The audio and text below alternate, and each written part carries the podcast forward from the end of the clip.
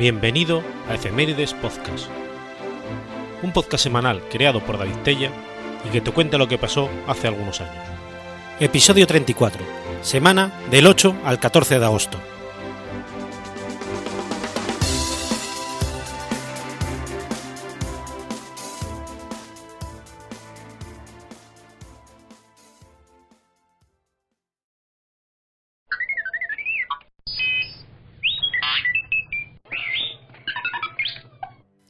Domingo 8 de agosto de 1897. Muere Antonio Cánovas del Castillo. Antonio Cánovas del Castillo fue hijo de Antonio Cánovas García, maestro nacido en Orihuela, Alicante, y de Juana del Castillo y Estebanez, hija de Juan José del Castillo y prima hermana del escritor y arabista Serafín Estebanez Calderón. Compaginó los estudios con su afición por la historia, y en 1854 publicó su obra de historia de la decadencia española al mismo tiempo, iniciaba su carrera política y se unía a Leopoldo O'Donnell, artícipe de la Revolución del 54, proclamada como el Manifiesto de Manzanares, escrito por el propio Cánovas. Miembro de la Unión Liberal, en 1854 fue elegido diputado por Málaga para las Constituyentes, y a la caída de O'Donnell, gobernador civil de Cádiz. Fue ministro de Gobernación en 1864 y de Ultramar en el 65 durante el reinado de Isabel II, antes de proclamarse la Primera República Española. Tras la Revolución de 1868 y fin de la monarquía borbónica, se encargó de preparar la vuelta del que sería Alfonso XII, hijo de Isabel II. En 1874, tras el pronunciamiento de Sagunto del general Martínez Campos y la proclamación de Alfonso XII como rey, idearía el sistema de la restauración, siendo el redactor del manifiesto de San Just. Propuso un sistema bipartidista, donde los fraudes electorales periódicos, apoyados por el caciquismo, harían posible la alternancia en el poder, como medio de disipar tensiones. Así accedió siete veces al cargo de presidente del Consejo de Ministros de España con Alfonso XII. Para poner en marcha su modelo político, conocido popularmente como el canovismo o el sistema canovista, Cánovas se vio forzado a pactar con otras fuerzas políticas, como la derecha católica. Manuel Orobio Echagüe fue su ministro de Fomento, suspendió la libertad de cátedra en España, si se atentaba contra los dogmas de fe, a través del llamado Decreto Orobio, que según Eliza de Pérez Grueso, Cánamos consideró una barbaridad. Bajo su gobierno se aprobó la Constitución de 1876, redactada por Manuel Alonso Martínez. El marco de actuación quedaba establecido en la Constitución para conseguir la estabilidad política se hacía necesaria la alternancia pacífica en el poder. Ello se logró a través del turno de partidos. El nuevo sistema fundamentado en la Constitución de 1876 era en teoría una democracia parlamentaria. Defensor del bipartidismo, favoreció la formación del Partido Liberal, que aceptara la legitimidad del sistema político y pactó con el dirigente liberal Sagasta el turno político obligatorio, mediante el Pacto del Pardo de 1885 decretó inicialmente el sufragio restringido en 1878, y hasta 1890 no se contempló el restablecimiento del sufragio masculino, universal. Salvo dos breves periodos en los que ocuparon la presidencia Jovellar y Martínez Campos, ocupó este cargo todo el tiempo que creyó necesario hasta que Sagasta estuviera preparado para acceder al poder en 1881. Cánovas era integrante de uno de los grupos de presión llamados Ligas, que abogaba por la vivencia del esclavismo en las colonias. Pese a ello, y con la presión de los grupos abolicionistas, firmó la definitiva abolición de la esclavitud en España en 1880, aunque de forma gradual en Cuba, instaurando un patronato por parte de los antiguos dueños que se mantuvo hasta el 7 de octubre de 1886. El atentado de la procesión del Corpus, cometido por anarquistas, supuso el arresto de anarquistas, socialistas y sindicalistas, ingresados en la Bastilla de Montjuic y sometidos a tortura. Tras el atentado, se aprobó una nueva ley contra el anarquismo. El 3 de septiembre de 1896 se llegaría a aplicar de forma retroactiva contra los presos absueltos, a través de su deportación fuera del país. Cánovas murió asesinado el 8 de agosto de 1897, en el balneario de Santa Águeda, en el municipio guipuzcoano de Mondragón, por el anarquista italiano Michel Angolillo inscrito en el establecimiento como corresponsal del periódico italiano Il Popolo. Según declararía en el momento de su detención, el motivo fue la venganza por las muertes de los anarquistas detenidos en Barcelona a raíz del atentado contra la procesión del Corpus de junio del 1896. Praxedes Mateo Sagasta, al glosar la figura de su rival político y amigo, pronunció la siguiente frase. Después de la muerte de don Antonio, todos los políticos podemos llamarnos de tú. En 1901, Alfonso XIII concedió a su viuda, Joaquina de Osma y Zabala, el título de duquesa de Cánovas del Castillo. En 1975, el Ayuntamiento de Málaga erigió un monumento en homenaje a este político malagueño, y en 2009 se instaló una placa en su honor en el Salón de Plenos de la Casa Consistorial de Málaga.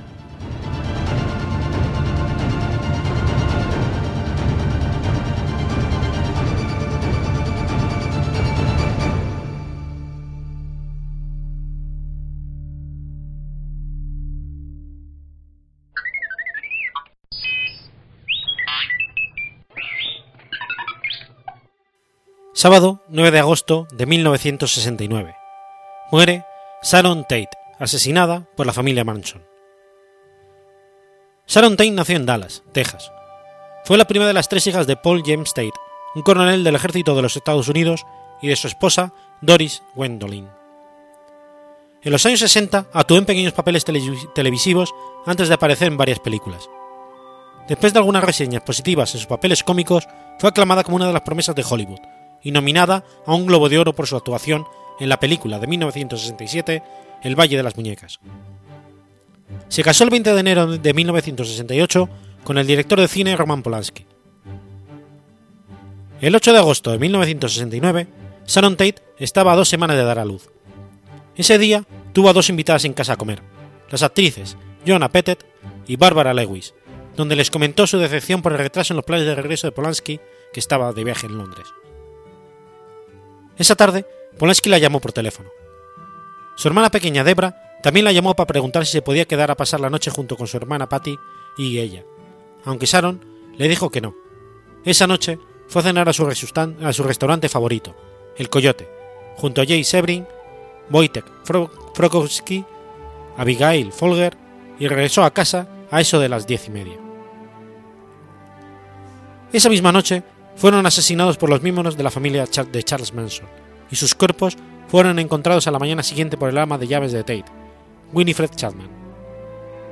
La policía llegó a la escena del crimen donde encontraron, en primer lugar, el cuerpo sin vida de un joven, identificado posteriormente como Steven Parent, muerto a tiros en su coche, ubicado en la entrada de la casa. Dentro de la casa encontraron los cuerpos de Tate y Sebring, en el salón de estar, con una cuerda larga atada a sus cuellos para conectarlos entre sí. En el jardín de la entrada encontraron los cuerpos, los cuerpos de Frikowski y de Folger. Todas las víctimas, a excepción de Parent, habían recibido numerosas puñaladas. En el informe forense se constata que Tate recibió 16 puñaladas, de las cuales 5 hubieran sido mortales por sí solas. La policía se llevó al único superviviente, el conserje William Garrison, para ser interrogado. Garrison vivía en la casa de invitados, que se encontraba cerca de la casa principal, aunque no era visible inmediatamente. Como primer sospechoso, procedieron a interrogarle y hacerle una prueba de polígrafo. Dijo que Parent se visitó, le visitó a las once y media y que se marchó a los pocos minutos. Garrison aseguró no tener nada que ver con los asesinatos y que no sabía nada que les pudiera ayudar en la investigación. La policía le permitió marchar. Informaron a Polaski de lo ocurrido y este regresó de inmediato a Los Ángeles donde los policías, incapaces de encontrar motivos para los asesinatos, le preguntaron sobre su mujer y sus amigos. El miércoles 13 de agosto enterraron a Tate en el cementerio de Holy Cross de Culver City, California, junto a su hijo, Paul Richard Polanski, en brazos. El funeral de Sebring también se celebró ese mismo día. Los funerales se programaron en varias horas con varias horas de diferencia, para permitir que los amigos en común pudieran asistir a ambos. En noviembre de 1969, mientras Susan Atkins se encontraba encarcelada por el robo de un coche, alardeó delante de otra presa que era responsable del asesinato de Sharon Tate. Esto la llevó a ser acusada junto a los cómplices que ella misma acusó, Charles Manson, Tess Watson Patricia Kemwinkel y Linda Kasabian. También reveló que los asesinatos de Leno y Rosemary LaBianca en Los Feliz, Los Ángeles, ocurridos la noche después del asesinato de Tate, fueron a su vez obra de los miembros de la familia, incriminando a Leslie Van Houten. El fiscal del distrito de Los Ángeles ofreció a Susan Atkins un trato que garantizaba que no, pediría la pena de muerte a cambio de que testificase ante el gran jurado, donde afirmó que fue incapaz de apuñalar a Sharon Tate y que fue Watson que lo hizo, contradiciendo lo dicho antes de su arresto. Atkins se negó a seguir colaborando, forzando al fiscal del distrito a retirar su oferta inicial. A Kasabian se le ofreció inmunidad a cambio de que aceptase prestar testimonio en cualquier juicio posterior relacionado con cualquiera de los acusados. El ayudante del fiscal, Vincent Buglossi, dijo posteriormente que pensaba que Kasabian era más aceptable por parte de los miembros del jurado porque no había matado a nadie. Charles Manson pensaba que solo los elegidos sobrevivirían y que se convertiría, y que se convertiría en el líder para gobernar la nueva sociedad. El 15 de junio de 1970 comenzó el juicio contra Manson, Atkins, Krenwinkel y Van Houten, mientras Watson permaneció en Texas luchando por, la extradición. Los detalles del juicio se divulgaron por todo el mundo. Watson testificó contra el grupo de hippies y su líder Charles Manson, un músico frustrado que pensaba que se acercaba una guerra racial de forma inminente. Creía que la música de los Beatles avisaba del cercano holocausto, al que se refería como Helter Skelter, por la canción de la banda de Liverpool el título de la canción apareció escrito con sangre en la escena del crimen.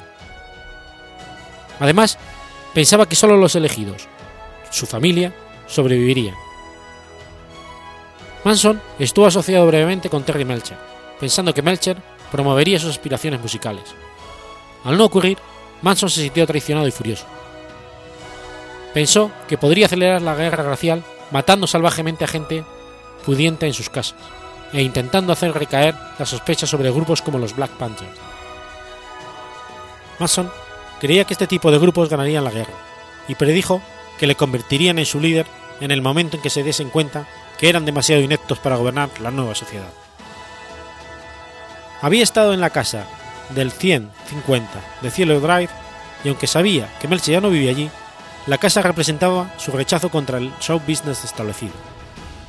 Ordenó a Watson, Hatkins, Krenwinkel y Kasabian que fuesen al lugar y matasen a todos los allí presentes, mientras él permanecía en el campamento de Spandbury Ranch. Los testimonios de Kasabian y Hatkins revelaron detalles desconocidos por el público. Cuando el grupo escaló la verja de la propiedad, fueron vistos por Steve Parent, quien abandonaba la casa en ese instante. Watson se acercó al coche y ordenó al conductor que parase. Parent le pidió a Watson que no le hiciese daño, prometiendo que no diría nada. Pero la respuesta de Watson fue rajarle y dispararle cuatro veces. A continuación, Watson le ordenó a Kasabian que permaneciese fuera mientras el resto se adentraban en la casa. Acorralaron a los cuatro ocupantes en el salón de estar y les ataron a punta de pistola. Cuando Watson les ordenó que se tumbasen boca abajo, Jay Sebring pidió que tuviesen en cuenta el estado de Tate y que no le hiciesen daño. Watson disparó a Severin de inmediato. Frikoski y Abigail Folger escaparon, corriendo en direcciones distintas hacia el jardín de la entrada, donde se les abordó y se les mató. Tate permaneció en la casa y suplicó por la vida de su hijo, pidiendo que la secuestrasen para que pudiera dar a luz y después la matasen. Atkin testificó que le dijo a Tate que no tendría misericordia con ella. Fue apuñalada 16 veces, y Atkins mojó una toalla en la sangre para escribir cerda en la puerta principal de la casa. Abandonaron la casa de Tate pasada la medianoche y regresaron a Spand Ranch. Encontraron a los acusados culpables y se les condenó a muerte el 29 de marzo de 1971. A Charles Watson se le juzgó por separado, después de ser extraditado desde Texas. Se le encontró culpable y fue sentenciado a muerte el 21 de octubre de 1971. Sin embargo, la pena de muerte se transformó inmediatamente en cárcel de por vida, después de que la Corte Suprema de California la invalidó. A día de hoy, Manson, Watson, Krenwinkel y Van Houten continúan encarcelados, mientras que Hankins murió en prisión el 24 de septiembre de 2009.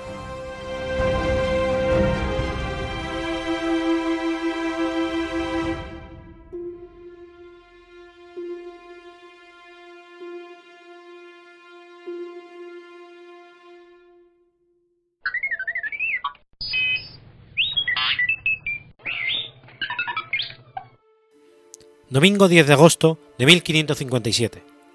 Tropas de Felipe II derrotan al del francés Enrique II en la batalla de San Quintín.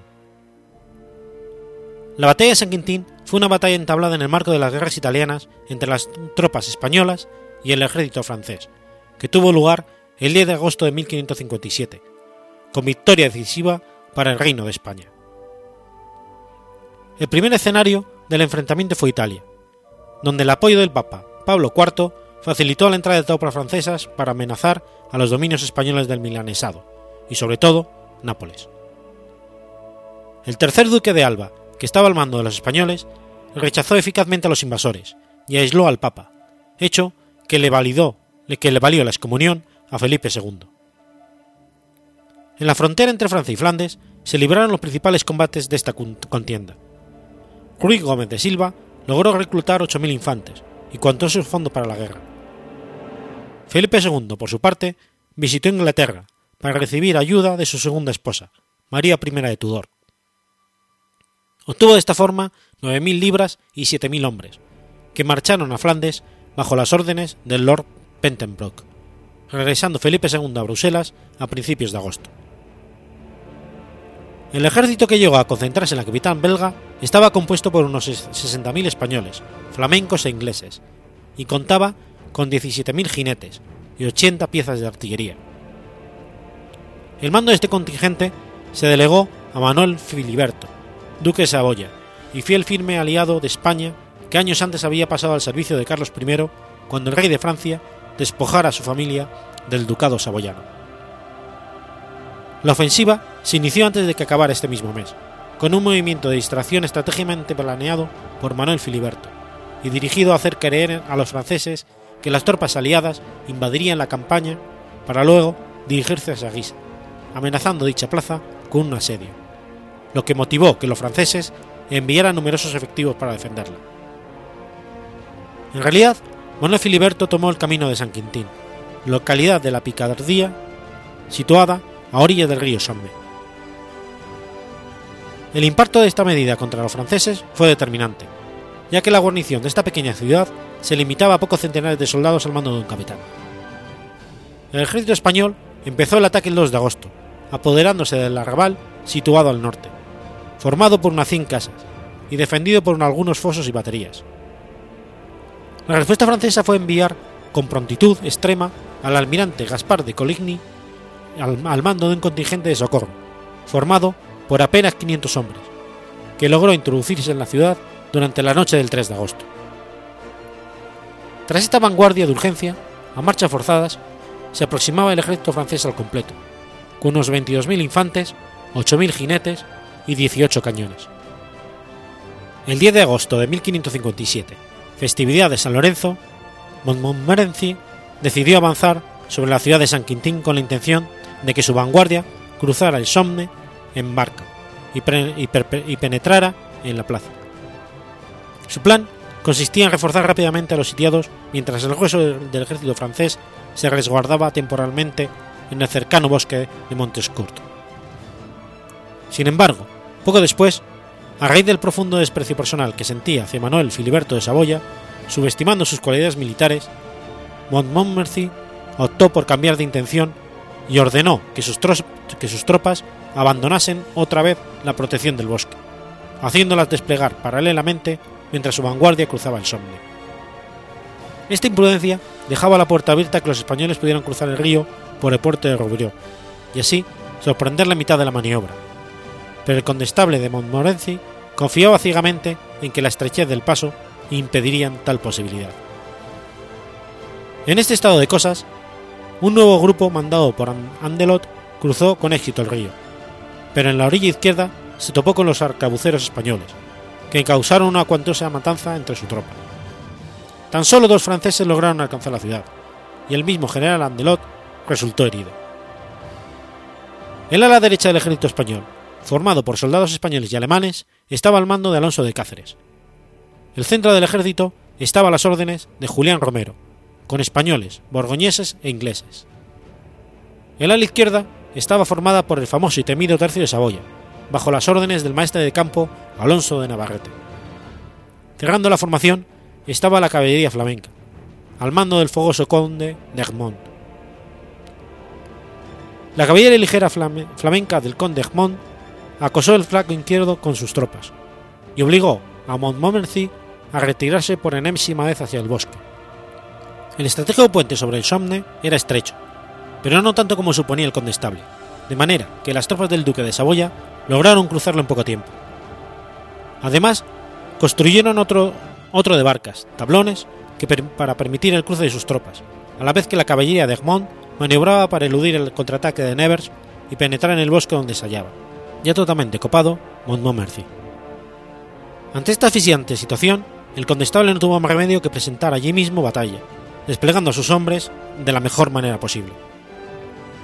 Mientras el retaguardia seguía amenazada por el conde de Egmont, la infantería de Felipe II ya se había desplegado y avanzaba en todo el frente.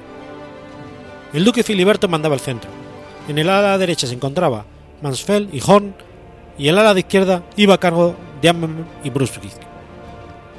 Ambas alas cayeron con extrema violencia sobre el ejército francés, que además de ser inferior en número, se vio ampliamente desbordado a causa de las constantes descargas de los arcabuceros españoles, que destrozaran sin parar sus filas.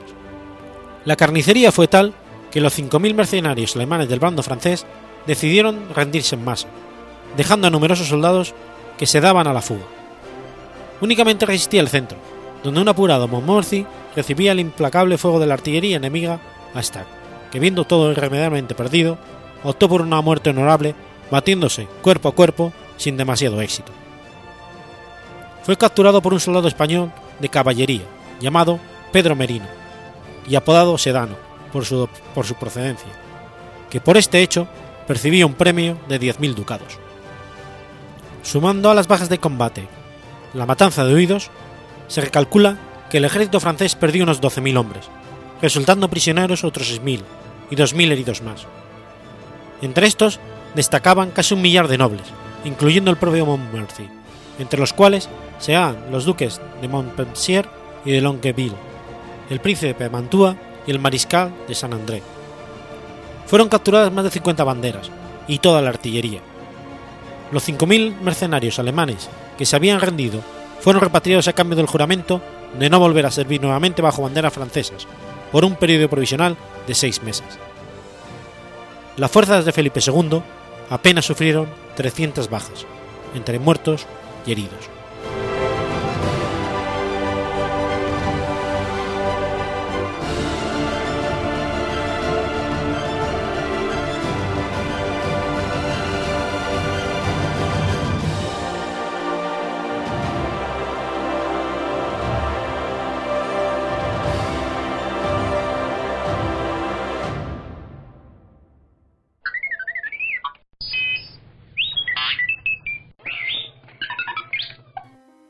11 de agosto de 1851. Comienza la construcción del Canal de Isabel II. El Canal de Isabel II es la empresa pública española que acomete la gestión del ciclo integral del agua en casi la totalidad de la Comunidad de Madrid. Esto es, se encarga de la gestión de todos los procesos que permiten una adecuada administración de los recursos hídricos. A partir de Felipe II, monarca que instaló la corte en Madrid, la historia de esta ciudad ha estado unida a una búsqueda constante de reservas de agua potable. Hasta entonces, el sistema tradicional de abastecimiento consistía en la excavación de pozos para acceder al agua disponible en su suelo, y un poco más tarde, en la utilización de los manantiales cercanos a Madrid. Poco a poco, debido al importante incremento de la población, se hizo preciso excavar galerías subterráneas para conducir este recurso de los acuíferos a los pozos de la ciudad.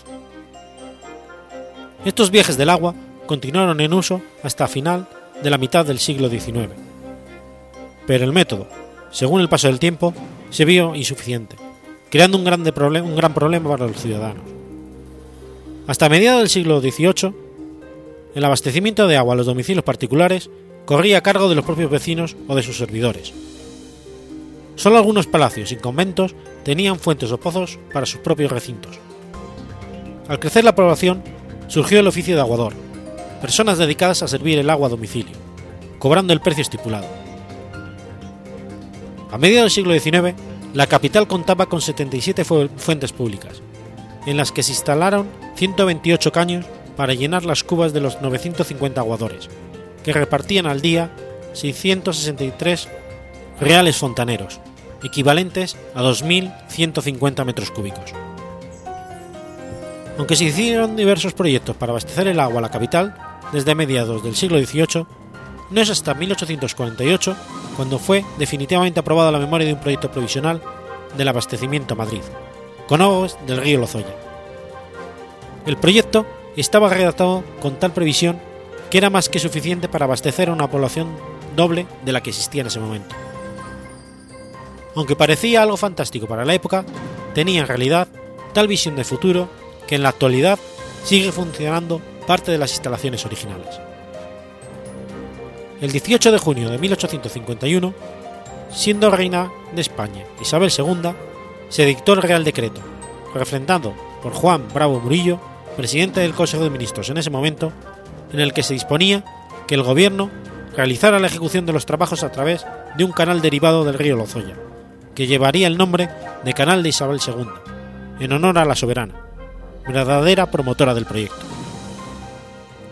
La primera piedra de las obras, en la presa de captación, denominada Pontón de la Oliva, fue colocada el 11 de agosto de 1851 por Francisco de Asís de Borbón, el rey consorte. Siete años más tarde, y tras el importante impulso que supuso para el proyecto el paso de Manuel Alonso Martínez por el ministro de Fomento, el 24 de junio de 1858 tuvo lugar la inauguración oficial, en la calle ancha de San Bernardo, de la llegada de las aguas de Madrid. Las numerosas infraestructuras hidráulicas creadas por el Canal de Isabel II, desde entonces en la Comunidad de Madrid, le permitieron, en 1977, convertirse en una importante empresa pública con garantías de éxito en la gestión del agua. En 1984 pasó a depender de la Comunidad de Madrid y se le encomendó, además de los servicios tradicionales de abastecimiento, la depuración de las aguas residuales y la mejor y conservación de los ríos. El canal cuenta actualmente con 14 embalses, que contienen una capacidad máxima de almacenamiento de 946 millones de metros cúbicos. El más grande de ellos es el embalse de Atazar, con una capacidad de 425 millones de metros cúbicos, lo que representa el 45% del total del agua embalsada por el canal. En tamaño le siguen el embalse de Valmayor y el de Manzanares del Real. Asimismo, la empresa dispone de 77 instalaciones de captación de aguas subterráneas con 6 zonas de extracción, que incorporan los recursos extraídos de los acuíferos a las grandes conducciones y depósitos del sistema general de abastecimiento. El agua con la que se abastece la región de Madrid ya tiene, en su origen, una excelente calidad. El canal incrementa esta calidad en las 13 estaciones de tratamiento, en las que dispone, asegurando que el agua es apta para el consumo humano, cumpliendo con los requisitos exigidos por la legislación vigente en materia de calidad de agua de consumo. Para cumplir con estos requisitos, la empresa cuenta con un laboratorio central de aguas, dotado de las más modernas tecnologías, y de 30 estaciones de vigilancia autónoma, que, realizando el muestreo y análisis en tiempo real del agua en todos los puntos neurálgicos de la red de abastecimiento. Para asegurar el abastecimiento de agua de la Comunidad de Madrid, el canal cuenta con 22 grandes depósitos y 240 de menor tamaño, así como 18 estaciones de elevación que permiten el abastecimiento a las zonas más altas de la comunidad. En la actualidad, la red de distribución está formada por más de 14.500 kilómetros de conducciones.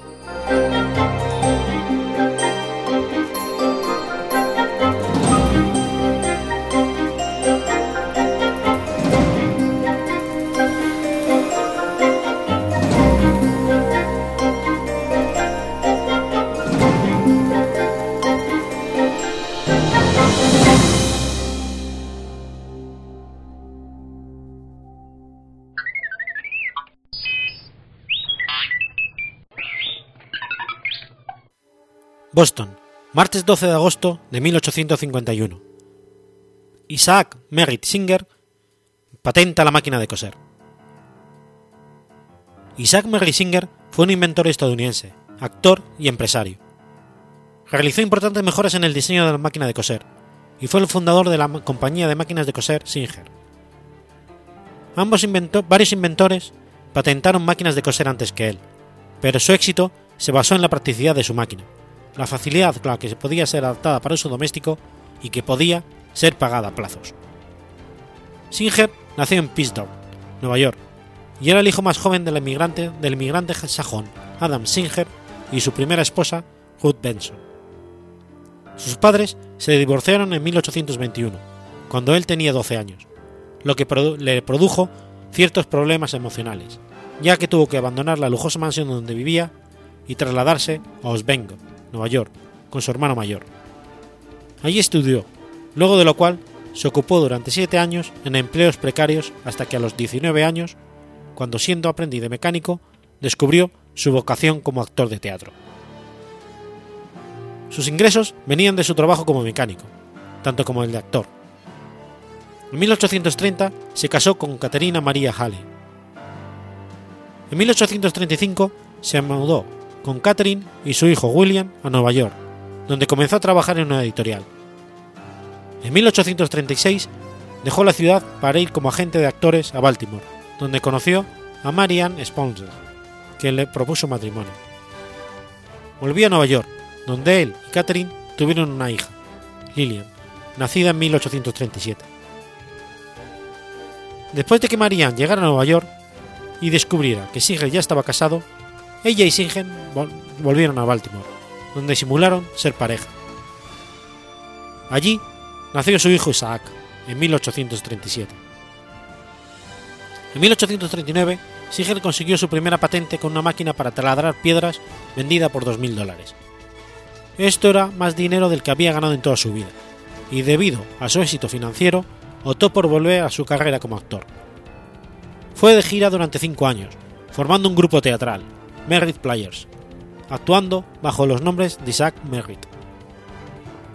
Marianne también participó en algunas de las actuaciones, haciéndose llamar señoría, señora Merritt. En 1844 consiguió un empleo en una imprenta de Fredericksburg, Ohio, aunque se mudó en poco tiempo a Pittsburgh, en 1846, para fundar una tienda de madera para fabricar teclas de madera y señales. En Pittsburgh descubrió y patentó una máquina para taladrar madera y metal. Con 38 años, teniendo dos esposas y ocho hijos, se mudó con su familia de vuelta a Nueva York, esperando hacer negocio, con su máquina en esa ciudad. Obtuvo un adelanto para construir un prototipo, para de esta manera conseguir una oferta para comerciar su invento en Boston, donde se mudó en 1850, para vender su invención en la tienda de Orson C. Donde Leroy y Blowett estaban construyendo máquinas de coser. Fields le pidió a Singer que las observara, ya que eran difíciles de usar y fabricar. Singer descubrió que la máquina de coser sería más fiable si el lanzador se moviera en línea recta y la aguja fuera también recta. Singer obtuvo dinero de George Bethelbir para la fabricación de la máquina de coser. Recibió la patente para mejorar máquina de coser el 12 de agosto de 1851. Cuando se empezó a vender, el modelo de Singer se impuso al de Jedi Lin por tratarse de un modelo mucho más práctico.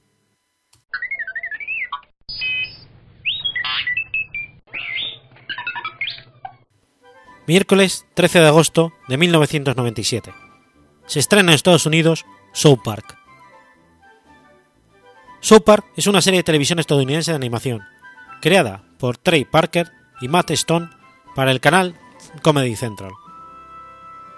Está dirigido al público adulto y se caracteriza por satirizar como comedia dramática la sociedad, actualidad y cultura estadounidense a través de las historias y situaciones surrealistas que le suceden a sus protagonistas, cuatro chicos, Stan, Kyle, Carmen y Kenny, residentes en un pueblo ficticio de Colorado, que se llama South Park.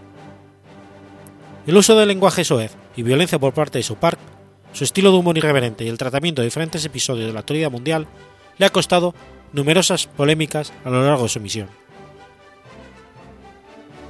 Los creadores de South Park, Trey Parker y Matt Stone se conocieron durante su paso por la Universidad de Colorado en 1992. Ese año crearon un cortometraje animado titulado El espíritu de la Navidad, en el que un malvado muñeco de, nieve sembraba el caos en un pueblo llamado South Park. Los personajes estaban hechos con papel y fueron animados con técnicas de stop motion. En dicho corto ya se reflejaban prototipos de los personajes protagonistas de la serie. La mayor curiosidad reside en que muere Carman, que en este corto recibió el nombre de Kenny, y un personaje similar al Kenny original. Animados por Brian Garden, ejecutivo de la Fox y amigo personal de los dos creadores, Parker y Stone decidieron rehacer el espíritu de la Navidad en el 95, como una felicitación navideña. Ese trabajo, también titulado como el original, ya tenía un estilo más afín al de la serie, y en, él Jesucristo luchaba contra Santa Claus tras discutir sobre el verdadero significado de la Navidad. Garden realizó copias para sus amigos, y poco después del trabajo se filtró a través de Internet, de donde recibieron numerosas críticas. Por ello, está considerado uno de los primeros vídeos virales de la historia de la red. Los protagonistas son cuatro chicos: Stan Mars, Kyle Burflowski, Eric Carman y Kenny McCormick. A lo largo de la serie se siguen sus aventuras por South Park, un pequeño y ficticio pueblo montañoso de Colorado en el que viven el resto de los personajes, estudiantes, familias, personal del colegio y otros residentes. En las primeras tres temporadas, temporadas cursaban tercero de primaria y a partir de la cuarta suben a cuarto grado. Stan suele ser el líder del grupo y es representado como un personaje normal y maduro, Kyle es su mejor amigo. Es judío y es el personaje con mayor ingenio de los cuatro. Los creadores declararon que idearon a Stan pensando en Trey Parker, mientras que Kyle se hizo a semejanza de Matt Stone. Eric Carman se presenta como el antagonista principal de la serie. Un chico gordo, egoísta, malcriado, racista, antisemita y xenófobo que además rivaliza con Kyle. Aunque cuando se lo propone logra burlarlos, demostrando su gran capacidad para reírse con la suya, normalmente es atrapado ya que pierde el control con sus proyectos. El cuarto chico, Kenny, procede de una familia muy pobre, y debido a que Sonorak le tapa la boca, el espectador no entiende lo que dice. Durante las primeras cinco temporadas, Kenny moría en casi todos los capítulos, para regresar en el siguiente sin una explicación lógica. Al final de la quinta temporada, el personaje murió de forma definitiva, y no apareció hasta el final de la sexta temporada. Desde entonces, la técnica de matar a Kenny ha disminuido. Los chicos utilizan un lenguaje vulgar, ya que los creadores querían mostrar cómo hablan realmente los niños cuando están solos. Conforme a su desarrollo, han aparecido personajes secundarios cuyo protagonismo ha aumentado hasta el punto de considerarse parte del elenco principal. Butters, inspirado en el coproductor Eric Stone, ganó protagonismo como reemplazo de Kenny en la sexta temporada, y presenta una personalidad inocente y amable, razón por la que suele ser objeto de bromas crueles. Cuando Kenny volvió, Butters es apartado del grupo. Los guiones reflejan historias y eventos que rompen la monotonía del pueblo. Los chicos suelen ser la voz de la razón, mientras que el resto de personajes actúan de forma irracional. De hecho, Stan y Kyle suelen tener un pensamiento más lógico que el de los adultos en la mayoría de los capítulos. Su rol trata de criticar muchas veces el comportamiento contradictorio y hipócrita de buena parte de la sociedad estadounidense. South Park funciona como una comedia de situación animada, centrada en las historias que le suceden a los habitantes de la villa de South Park, y en especial el cuarteto protagonista, Con el paso de los años, las tramas que conciernen a los personajes secundarios comenzaron a desarrollarse más a fondo. El pueblo donde residen los protagonistas de South Park, situado en el, estado de Colorado. Aunque es una localidad ficticia, Parker, Parker y Stone se basaron en un pueblo real del mismo estado, llamado Fairplay. Su localización también es real, ya que de existir estaría situada en la conca hidrográfica de South Park, a 3.000 metros de altitud y cercana a las montañas rocosas. Entre los principales escenarios se encuentran la parada de autobús, las casas de los protagonistas, el estanque, la escuela primaria de South Park, el, el ayuntamiento y algunos de los locales de la calle principal. South Park suele ser el lugar principal donde se desarrollan todas las historias. La música tiene un papel importante en South Park. Existen capítulos musicales, como los especiales de Navidad o la película, donde las canciones guardan mayor protagonismo. La canción principal corre a cargo del grupo Primus. La letra está interpretada por el vocalista de la formación, Les Claypool, y los cuatro personajes protagonistas. La composición original, que apareció en el capítulo piloto, era más lenta, y su versión instrumental es la que se utiliza para los títulos de crédito. El tema ha sido remezclado cada vez que se modifica la cabecera de la serie.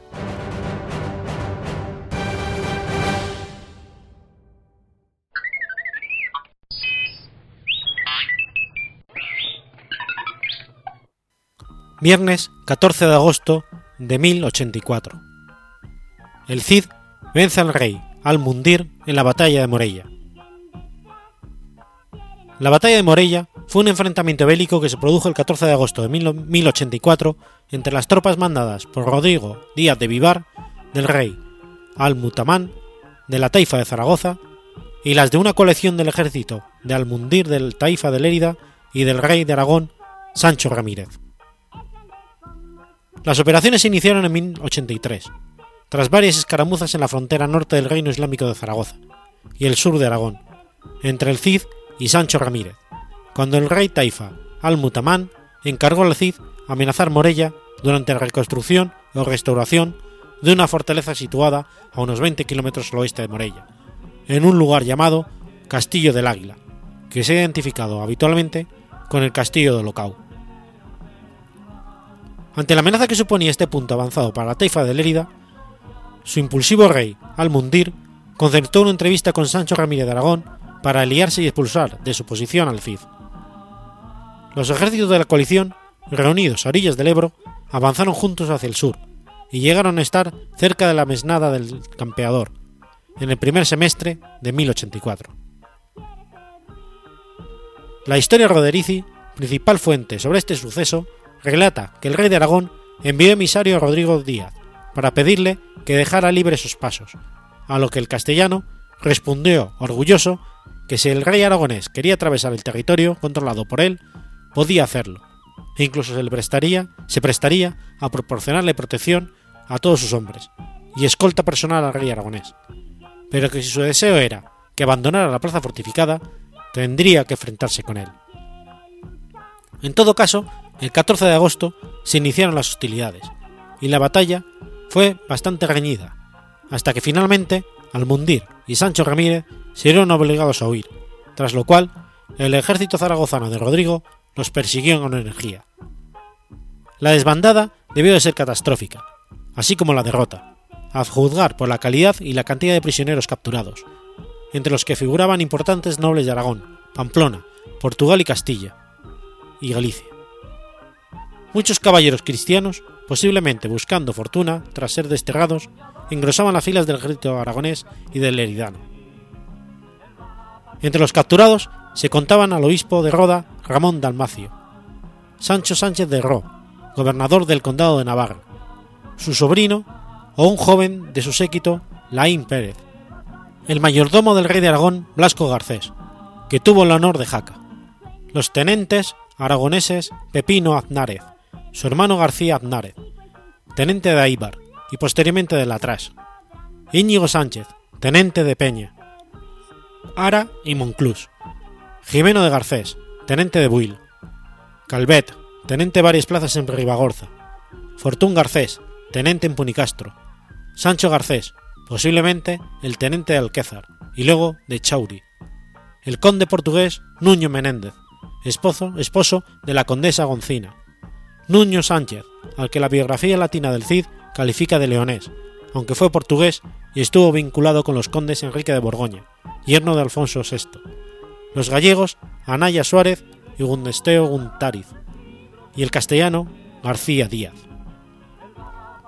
Tras la decisiva victoria lograda dos años antes por el Cid en Almenar para el rey Almutadamán, ante otra coalición entre la taifa de Lérida y el conde de Barcelona y otros condes catalanes, esta, sobre una nueva coalición con las tropas aragonesas, había hecho aumentar en grado sumo el prestigio del Cid como guerrero, y es posiblemente que su estancia zaragozana, Rodía o Díaz, recibiese el apelativo de Sidi, en árabe, andalusí, mi señor, que daría origen al sobrenombre Cid. En cualquier modo, tal fue la importancia para la taifa zaragusta de esta victoria que una vez conocida la noticia, el rey Al-Mutamán y su familia salió, junto con gran parte de la población, a recibir al campeador a la localidad de Fuentes de Ebro, situado a 25 kilómetros al este de Zaragoza, para aclamar la llegada del castellano con un importantísimo botín.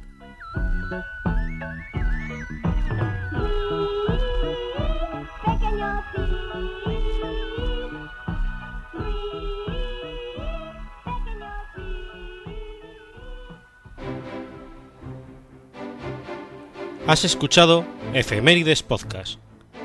Si quieres ponerte en contacto conmigo, puedes hacerlo por Twitter a la cuenta arroba o mi cuenta personal, arroba telladavid, o por correo electrónico a la dirección efemeridespod.gmail.com. También puedes visitar la página web efemeridespodcast.es. Y recuerda que puedes suscribirte por iTunes y por iBox, y tienes un episodio nuevo cada lunes.